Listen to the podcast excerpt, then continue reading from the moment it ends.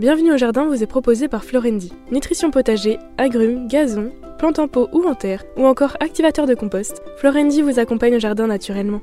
Ayez la main verte avec Florendi. Prenez soin de votre jardin avec Oriange 3 en 1. La nouvelle innovation Solabium.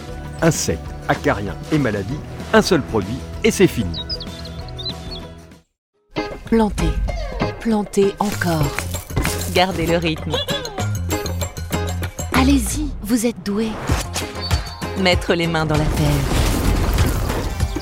Nourrir, partager, faire grandir. Surprenez-vous. Fertiligène, révélez votre nature. Vous cherchez la petite bête? Toutes les réponses dans le dossier de Bienvenue au Jardin. Saviez-vous, mes chers amis, que 2022 avait été décrété année internationale du basilic? Par qui? Par l'association Fleuroselect, qui est une association internationale de producteurs de variétés semencières généralement, hein, donc plutôt des graines, et qui chaque année élisent souvent des fleurs, mais ils ont alors à la fois élu un légume, il faut mettre beaucoup de guillemets, c'est plutôt une Oui. plante condimentaire, et une fleur. La fleur de l'année étant le coquelicot. Ah, c'est pas le basilic. Ok. Non, le basilic, c'est la plante de D'accord. Ah, potager. ils, ont les deux. Ils ont les deux. Basilic, l'herbe royale. Alors, dans ton pôle Nord, je ne sais pas si ça va fonctionner, Si. mais tu la Si. cultives quand même. Ah mais oui, oui, oui. Oui, on la cultive. Alors, euh, pas toute l'année. Bon, on la considère comme une annuelle. J'ai vu un copain qui l'avait gardé. Il me dit, regarde, je suis très fier. On était allé au Nouvel An le voir. Et il avait un vieux basilic avec des tiges et puis deux feuilles au-dessus, tout pourri. Mais c'est possible de le conserver un peu plus longtemps. Nous, c'est en annuel. Non, mais tu as raison, c'est une plante vivace à l'origine, une plante vivace qui est originaire de l'Inde, donc on voit bien que c'est pas quand même tout à Non. fait dans notre climat, et c'est pour ça qu'on la cultive quand même comme annuelle.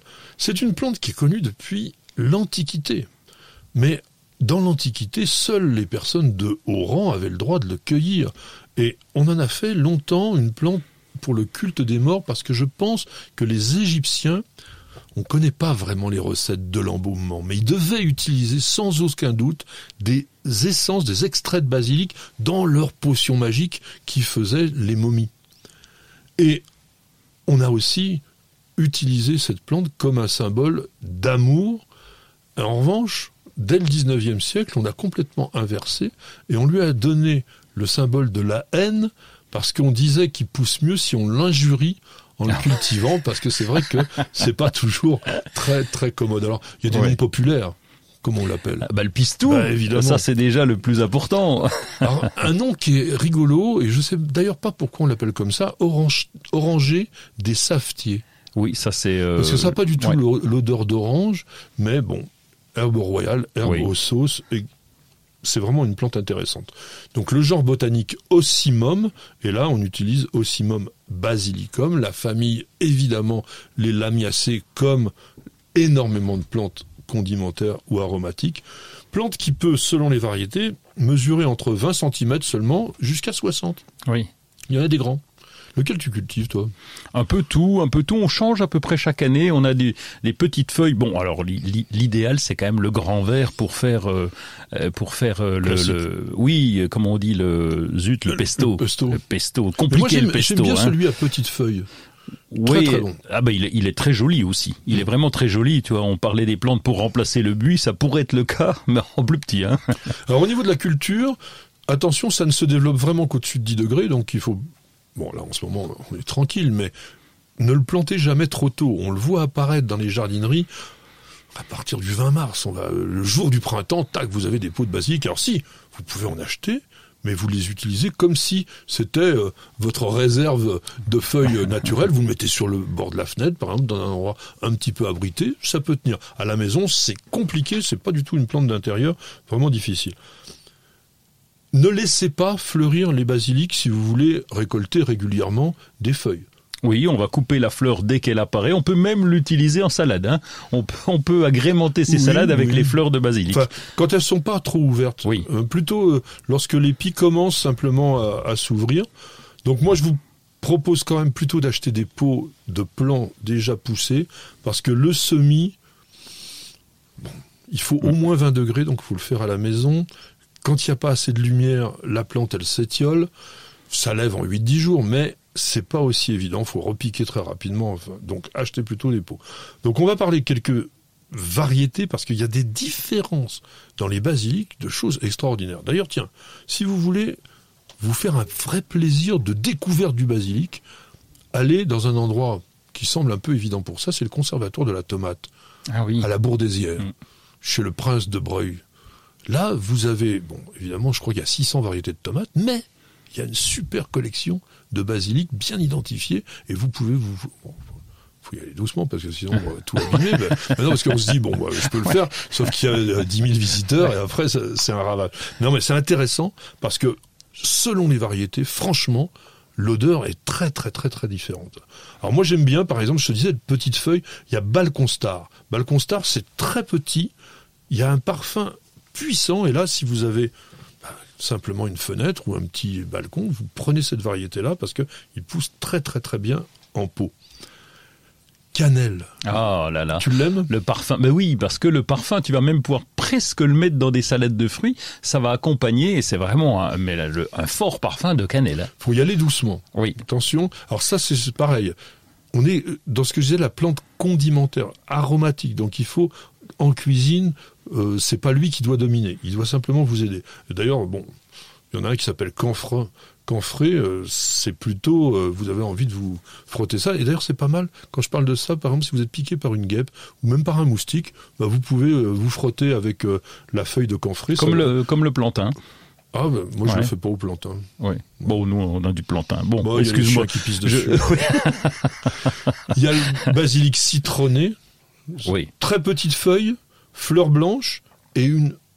Alors, c'est, il y a de l'anis et il y a de la citronnelle en même temps. En revanche, lui, il monte assez haut, hein, il peut monter à 60 cm.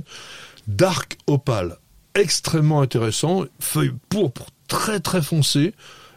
Fleur rose, pareil, il est assez vigoureux, donc vous pouvez mé- mélanger. Vous mettez un grand verre, comme vous disait Roland, avec un dark opale, ça vous fait déjà un petit décor.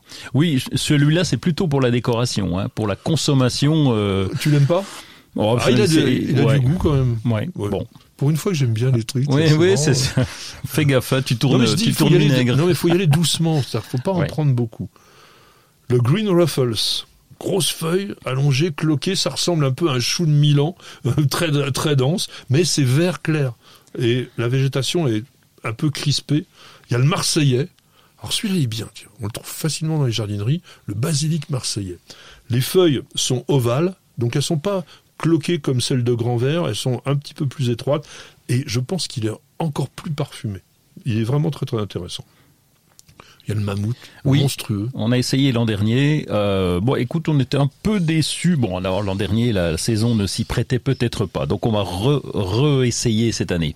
Alors un que j'avais découvert aussi à la Bourdésière et qui est particulier, c'est celui de Thaïlande, le basilic sacré de Thaïlande. Donc les feuilles, elles sont vert très foncé, c'est pointu à l'extrémité, et l'arôme, il est bizarroïde, c'est-à-dire que c'est un peu mentholé et un peu aussi comme le clou de girofle. Si vous aimez pas ce type d'épices, euh, je vous le conseille pas, mais bon, c'est un peu original d'avoir le basilic de Thaïlande, n'est-ce pas Et puis il y en a d'autres qui sont rouges. Il y a celui qu'on appelle aussi à feuilles de laitue, etc. Et puis bon bah il y a le basilic anis où là on a quand même ce parfum d'anis qui est présent sur l'ensemble des, des basilics et peut-être disons un petit peu plus sur celui-ci. Autre chose à nous conseiller pour le basilic? Non, c'est surtout la culture, parce que quelle que soit la variété, la culture est compliquée. Euh, tu l'as dit, l'ombre, euh, c'est pas, ça va pas. Non. Le plein soleil, ça va pas non plus. C'est trop chaud, donc il faut pas louper d'arrosage. Enfin bon, il y a quand même une technique qui, qui fait galérer un peu le jardinier amateur. Mettez-le à l'est, si vous le pouvez, parce qu'en étant à l'est, il va avoir le, le soleil du matin, donc il va lui offrir la luminosité dont il a besoin, et il sera un peu plus ombragé l'après-midi. Et puis surtout, surtout, n'écoutez strictement pas les conseils que l'on entend partout, à savoir l'humidité doit être constante euh, au niveau du sol, c'est la meilleure façon de les faire crever. Vous avez pu remarquer souvent le basilic noirci au niveau des tiges, c'est quand on l'arrose de trop. Nous, on avait vraiment réussi un basilic magnifique en le laissant souffrir légèrement. Et quand je dis souffrir légèrement, c'est très simple. Vous regardez le feuillage. Quand vous avez des petites rides, mais très petites, des ridules, qui se forment à la surface de la feuille, c'est là qu'il faut arroser. Mais uniquement. Oui, et surtout pas d'eau stagnante. euh, Oui, non, mais euh, c'est pour ça tu parlais de balconnière. Alors avec une soucoupe et on arrose parce que les conseils, comme tu l'as dit, sont là. Là, c'est ça va très vite. Là, ça va très vite et nous allons aller très vite à la prochaine rubrique.